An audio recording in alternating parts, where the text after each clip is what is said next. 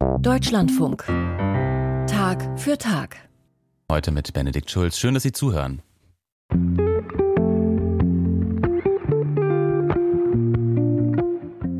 Nihil obstat.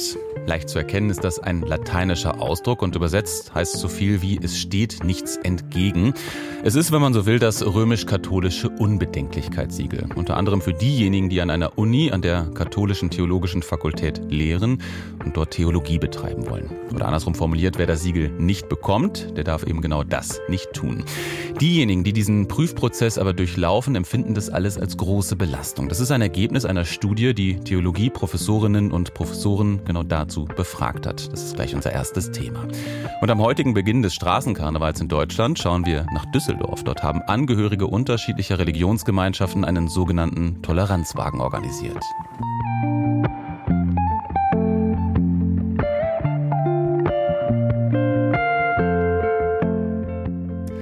Ohne Nihil Obstat keine kirchliche Lehrerlaubnis. Für diese Prüfung der römisch-katholischen Kirche gibt es ein Verfahren, aber wie dieses Verfahren abläuft, das ist von außen nicht ganz klar. Auch nicht immer auf welcher Ebene entschieden wird, auf der Ebene der Bischöfe oder in Rom. Mangelnde Transparenz, das ist ein zentraler Kritikpunkt, den Theologinnen und Theologen geäußert haben in einer anonymen Befragung zu eben diesem Verfahren. Über das Nihil Obstat wollen wir sprechen, und zwar mit Regina Elzner. Sie ist Professorin und Lehrstuhlinhaberin am Ökumenischen Institut der Katholischen Theologischen Fakultät der Uni Münster.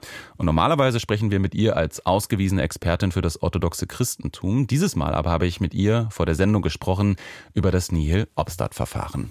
Frau Elzner, Sie haben in einem Artikel im Online-Magazin Fein Schwarz so eine Art Erfahrungsbericht geschrieben über Ihr eigenes Verfahren, den man auch als eine Kritik am Nihil-Obstat-Verfahren lesen kann. 13 Monate hat das bei Ihnen gedauert. Am Ende gab es kein römisches Nihil-Obstat. Frau Elzner, wie haben Sie diese 13 Monate, diese ganze Zeit empfunden? Ja, das war eine sehr interessante, sehr einsichtsreiche Zeit, aber natürlich auch eine sehr belastende Zeit, weil man tatsächlich, wie ich das auch schreibe in dem Artikel, sehr, sehr lange sehr wenig weiß und das Gefühl hat, man ist ausgeliefert einem System, von dem man nicht so richtig versteht, wie es funktioniert und nach welchen Kriterien es funktioniert. Und man weiß einfach nicht, wo man steht. Ne? Man hat von, den Ruf von der Universität erhalten. Man ist mit der Universität im Gespräch über, über den Anfang der eigenen Professur und weiß aber nicht, wann man die Professur überhaupt antreten kann und ob man sie überhaupt antreten kann und wie die kirchlichen Gremien darüber entscheiden. Das ist also sehr belastend tatsächlich. Und wie hat sich das auf Ihren Alltag als Wissenschaftlerin oder auch als, auch als Mensch ausgewirkt? Ja, zum einen äh, bremst es natürlich enorm bestimmte Projekte, die man vorhat. Ne? Man kann ja ganz äh, verschiedene Dinge nur tun, wenn man dann auch wirklich als Professorin ernannt ist. Man kann erst dann äh, bestimmte Projekte beantragen oder sich beteiligen an großen Projekten. Man kann erst dann Kolleginnen und Kollegen anbieten, ne, Betreuung aufzunehmen für Promotionsverfahren, für Habilitationsverfahren, für Fellowships von ausländischen Kolleginnen und Kollegen. Also man ist in solchen Dingen sehr, sehr stark eingeschränkt, weil man das alles nicht anfangen kann.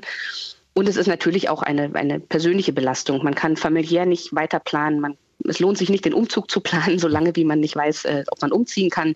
Es geht um die Frage der Arbeitsteilung in einer Partnerschaft. Ne? Wer darf wie viel arbeiten? Wie oft muss ich pendeln und so weiter? Also es hat sehr konkrete Auswirkungen auf den Lebensalltag als Familie, aber eben vor allen Dingen auch auf den wissenschaftlichen Alltag. Hm. Sprechen wir über das Verfahren selbst. Sie haben jetzt natürlich die subjektive Perspektive, mhm. aber Sie sprechen ja auch mit Kolleginnen und Kollegen. Außenstehende wissen in der Regel nicht, wie läuft diese römisch-katholische Unbedenklichkeitsprüfung eigentlich ab? Wie kann ich mir das vorstellen? Also es gibt ein sehr klar beschriebenes Verfahren dafür. Das alles hängt zusammen mit dem Staatskirchenvertrag, der eben für, für Deutschland zwischen Deutschland und, und Rom aufgestellt ist seit vielen Jahrzehnten und der eben beschreibt, inwieweit die Kirche mitbestimmen darf, wer Lehrperson an einer katholischen Fakultät wird für Theologie. Das heißt, wenn die Universität sich entscheidet nach dem üblichen akademischen Auswahlverfahren, ähm, was ne, Berufungskommission, ähm, Probevorträge, die Prüfung nach den akademischen Kriterien und so weiter umfasst. Und wenn die Universität das abgeschlossen hat, dieses Verfahren, dann wird in Rom quasi nachgefragt oder ehrlich gesagt nicht in Rom, sondern beim Ortsbischof nachgefragt, ob denn dieser Kandidat oder diese Kandidatin tatsächlich kirchlich unbedenklich ist, was auch immer das heißen mag. Und dann gibt es ein, ein sehr klar organisiertes Verfahren. Der Ortsbischof schreibt ein Gutachten über den oder die Kandidatin. Der schickt dieses äh, Gutachten an die Bischofskonferenz beziehungsweise an den Nuntius in Deutschland. Die machen ebenfalls ein, ein Gutachten. Das Ganze geht dann vom Ortsbischof nach Rom zur Bildungskongregation. Dort wird ebenfalls wieder ein Gutachten erstellt. Es werden jeweils ähm, verschiedene Kriterien abgeprüft. Es wird nachgeguckt, ob das eben alles nach römischen Vorgaben korrekt ist und unbedenklich ist. Und dann wird die positive oder negative Entscheidung ähm, wieder nach Deutschland geschickt und der Ortsbischof teilt es dann dem Ministerium, dem Zuständigen mit, ob der oder diejenige dann die Professur antreten kann. Und mhm. die Kriterien, nach denen entschieden wird, das nur kurz noch, steht halt eindeutig in diesen Dokumenten, die dafür formuliert sind. Es geht um Lehre und um Lebenswandel. Also zwei Kriterien. Es wird geguckt, ob man in der Lehre unbedenklich katholisch ist und es wird nach dem Lebenswandel geprüft, also ob man unbedenklich katholisch sein Leben führt. Aber zuletzt hat es doch da Änderungen gegeben, dass sozusagen der persönliche Lebenswandel dort eigentlich keine oder kaum noch eine Rolle spielen soll. Oder habe ich das falsch verstanden? Jein. Also wir haben tatsächlich in Deutschland in den letzten Jahren sehr, sehr viel in dieser Hinsicht erreicht, was das Arbeitsrecht angeht. Das Arbeitsrecht in kirchlichen Einrichtungen. Das ist vor allem auch der Bewegung Out in Church zu verdanken, also dem öffentlichen Bekenntnis von queeren äh, Menschen innerhalb der Kirche, dass, dass es uns gibt in der Kirche. Mhm. Und äh, das hat dazu geführt, dass die Kirche in Deutschland, die Deutsche Bischofskonferenz, auch mit dem synodalen Weg im Hintergrund, sich sehr stark dafür eingesetzt hat, das kirchliche Arbeitsrecht zu lockern und hier also persönliche Umstände nicht mehr als Kriterien für Einstellung oder für Kündigung heranzuziehen. Das gilt allerdings nur bis jetzt für die kirchlichen Einrichtungen, die in Deutschland halt verwaltet werden. Das heißt Kindergarten, Schulen, Krankenhäuser, äh, karitative Einrichtungen und so weiter. Es gilt aber nicht für die Fakultäten an den Universitäten, da die gleichzeitig eben immer auch mit Rom in Verbindung stehen und die römische Erlaubnis brauchen und nicht nur die Erlaubnis der Deutschen Bischofskonferenz. Hm. Jetzt ist fast zeitgleich zu Ihrem Artikel eine Studie veröffentlicht worden zum Nihil Obstat im Auftrag von Agenda, dem Forum katholischer Theologinnen e.V. Da wurden Theologinnen und Theologen gefragt, wie sie dieses Verfahren erlebt haben. Da findet sich auch einiges von dem, was Sie jetzt gesagt haben, auch wieder. Und mangelnde mhm. Transparenz scheint mir da auch das zentrale Problem zu sein. Würde es tatsächlich was ändern, wenn das Verfahren, ähnlich wie jetzt das ganz normale akademische Berufungsverfahren, wenn dieses Verfahren transparenter gemacht wird? Das würde einen großen Teil der Probleme lösen. Allerdings glaube ich, dass es nicht alle Probleme lösen würde. Also äh, eines der, der zentralen äh, ja, Konflikte in diesem ganzen mm, Prozess ist ja, dass nicht nur eine Ebene entscheidet, sondern es ist ein mehrstufiges Verfahren und auf jeder dieser Ebenen ist es extrem intransparent. Das fängt beim Ortsbischof an, wo man nicht weiß, auf welchen Grundlagen er irgendetwas entscheidet, geht über die Bischofskonferenz und dann eben bis nach Rom in die verschiedenen Dikasterien, die dort jeweils etwas mitentscheiden.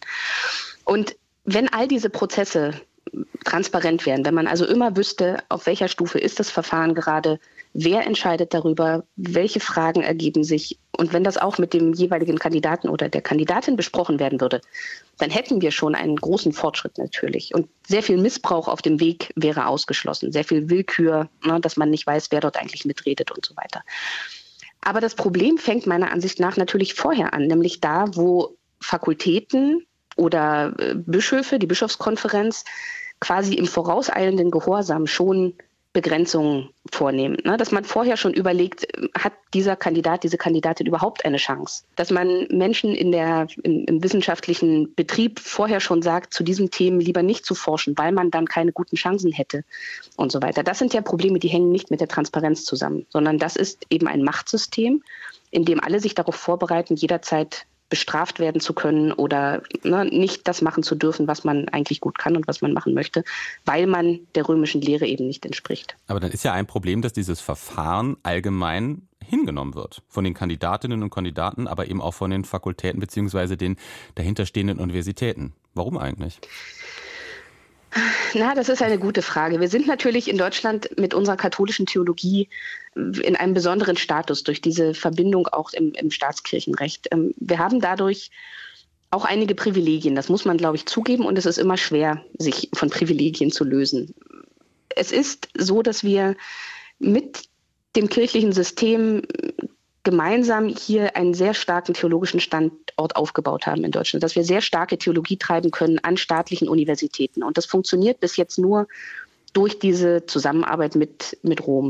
Und wenn man das in Frage stellt, wenn man grundsätzlich fragt, ob wir diese kirchliche Verbindung brauchen, dann stellt sich die Frage, wer wir als Theologie sonst noch sind an Fakultäten. Also in welcher Art und Weise betreiben wir Theologie so, dass es auch für die Universitäten jenseits von kirchlicher Legitimation sinnvoll ist, Theologen, Theologinnen an Universitäten zu haben, ausbilden und forschen zu lassen.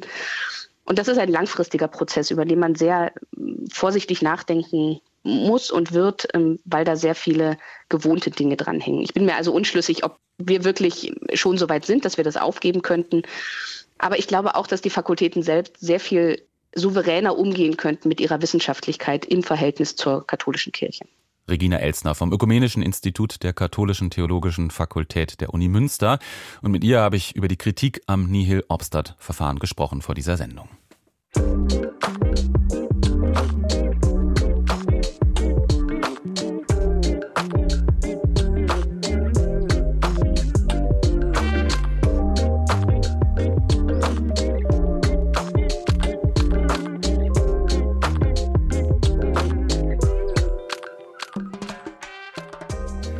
vor dem Terrorangriff der Hamas auf Israel im vergangenen Oktober war Juden und Jüdinnen in Deutschland klar, dass Antisemitismus keineswegs ein Phänomen der Geschichte ist, sondern eine akute Bedrohung ihres Alltags in der Gegenwart.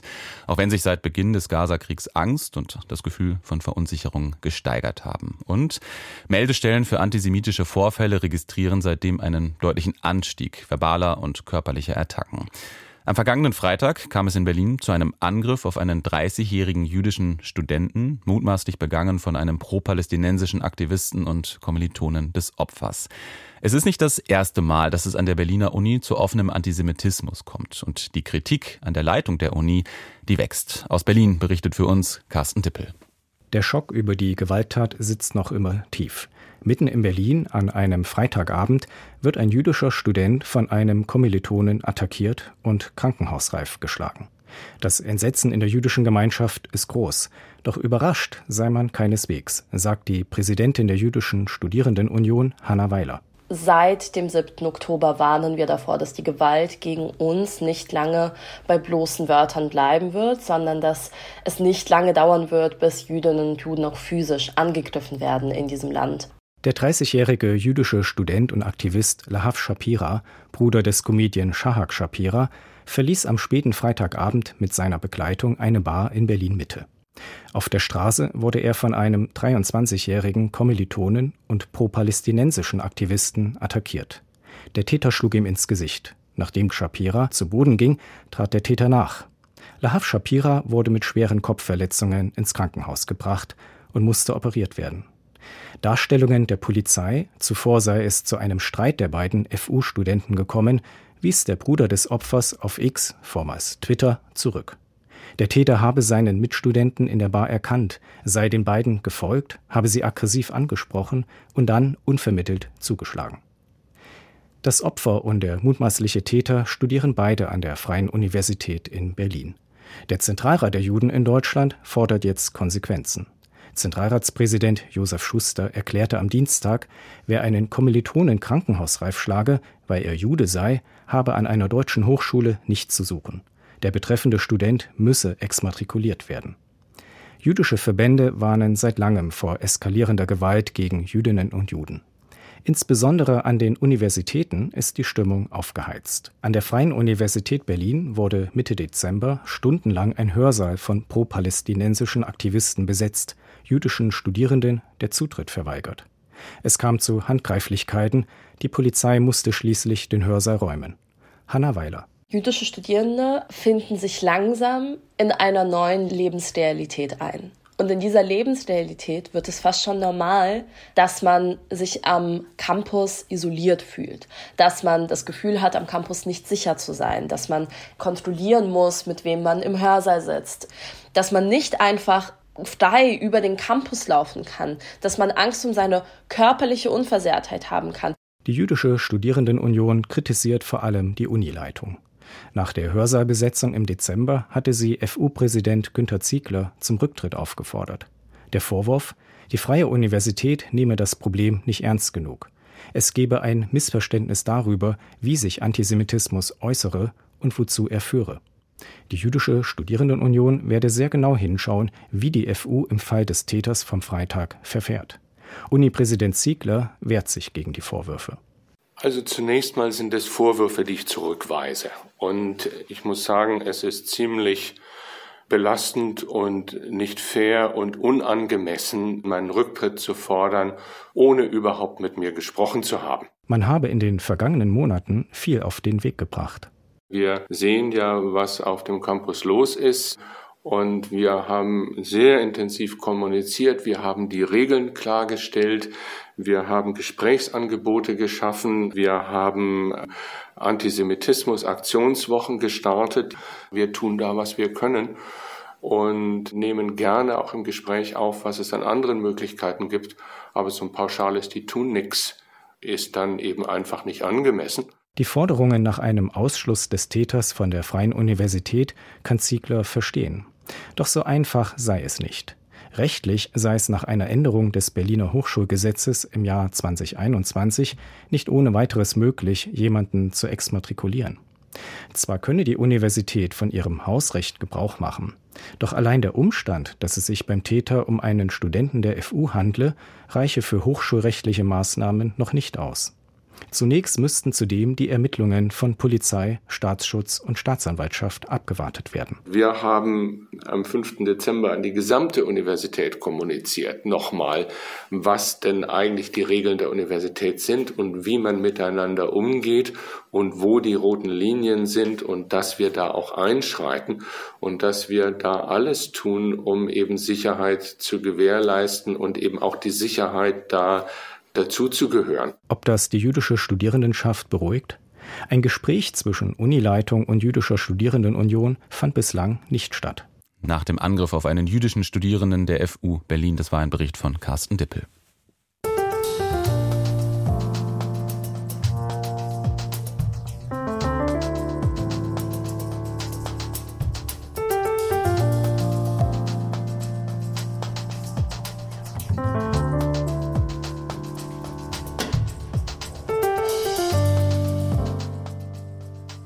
Karneval und Christentum hängen ja eng zusammen, allein schon aus terminlichen Gründen. Das Ende der Karnevalssession markiert ja bekanntlich den Beginn der Fastenzeit. Manch einer übersetzt ja das Wort Karneval. Karne gleich Fleisch, Wale gleich Lebewohl, also mit Lebewohl Fleisch für die kommenden 40 Tage. Aber natürlich feiern nicht nur Christen Karneval. Und wer jetzt zum Beispiel in Köln aufwächst, der kann sich der ganzen Freude oder dem Irrsinn sowieso nicht entziehen, egal welcher Religionsgemeinschaft man da angehört.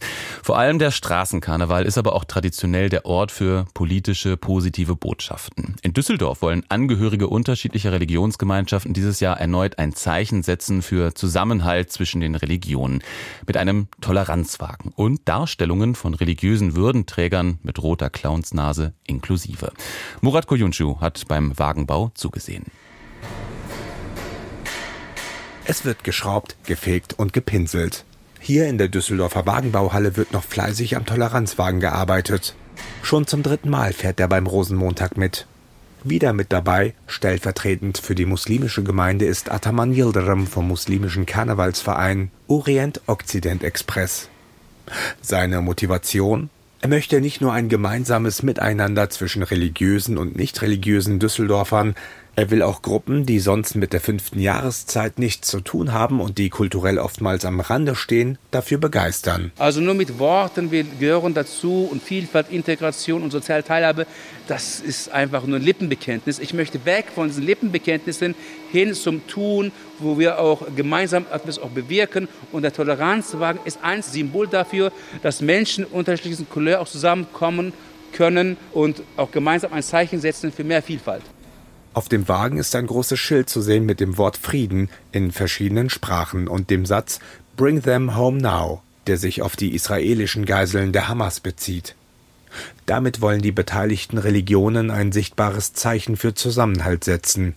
Zusammenhalt ist auch bei den großen Plastiken am Toleranzwagen erkennbar. Wenn wir von links anfangen, sehen wir hier die evangelische Pastorin, dann sehen wir hier einen Rabbiner, dann sehen wir einen Vertreter aus der katholischen Kirche und einen Muslim. Auch ein orthodoxer und ein koptischer Christ sind zu sehen. Alle natürlich mit roter Clownnase und ihrer entsprechenden religiösen Kleidung. Dazu die jeweilige Beschriftung Katholisch, evangelisch, koptisch, orthodox, muslimisch und jüdisch. Und alle hintereinander in einer Polonaise-Schlange. Entworfen und gebaut wurde der Wagen vom Düsseldorfer Karnevalswagenbauer Jacques Tilly und seinem Team. Es ist immer nicht leicht, äh, für so einen Wagen eine Bildformel zu finden, die direkt verständlich ist und die das Thema sozusagen auf den Punkt bringt, auch wenn es einfach und simpel aussieht, aber man muss ja mal drauf kommen.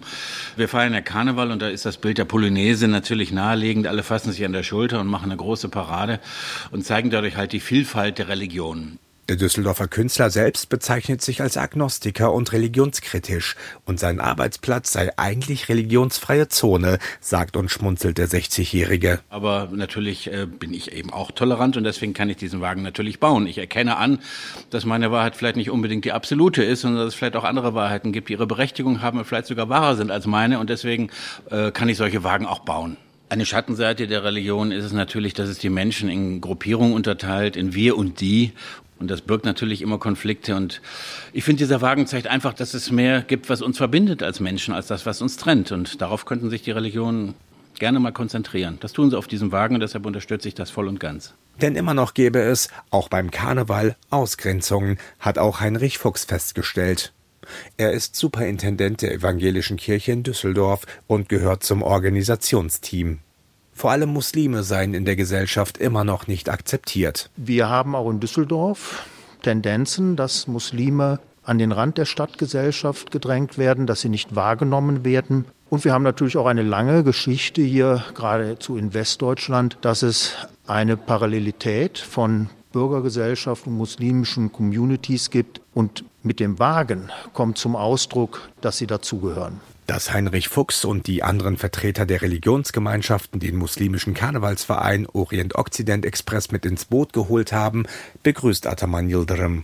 Wir haben es auch gesehen, auch in der letzten Zeit, auch die Hetze auch von der AfD ging ja überwiegend auf Muslime oder in Richtung Muslime, dass Muslime nicht willkommen sind. Man wirft ja Muslimen vor, dass sie sich nicht integrieren würden, dass sie desintegriert werden und irgendwie kriminell werden, also etc. und etc. Also das heißt, wir erleben oft, dass Muslime negativ markiert werden und sozusagen, dass ein Muslim auf diesem Toleranzwagen mit in Augenhöhe mit den anderen Religionsvertreterinnen mitfährt, zeigt schon sozusagen, dass eine große Öffnung in der Gesellschaft angekommen ist. Denn sehr vieles verbindet die monotheistischen Religionen miteinander, so der 45-Jährige. Es passt auf jeden Fall, weil wenn man jetzt, jetzt auf abrahamitischer Ebene auch denken würde, haben wir alle den gleichen Gott und auch ich als Muslim glaube ja auch sozusagen an die heiligen vier Bücher, das heißt Tora, Bibel, Koran. Es heißt ja auch,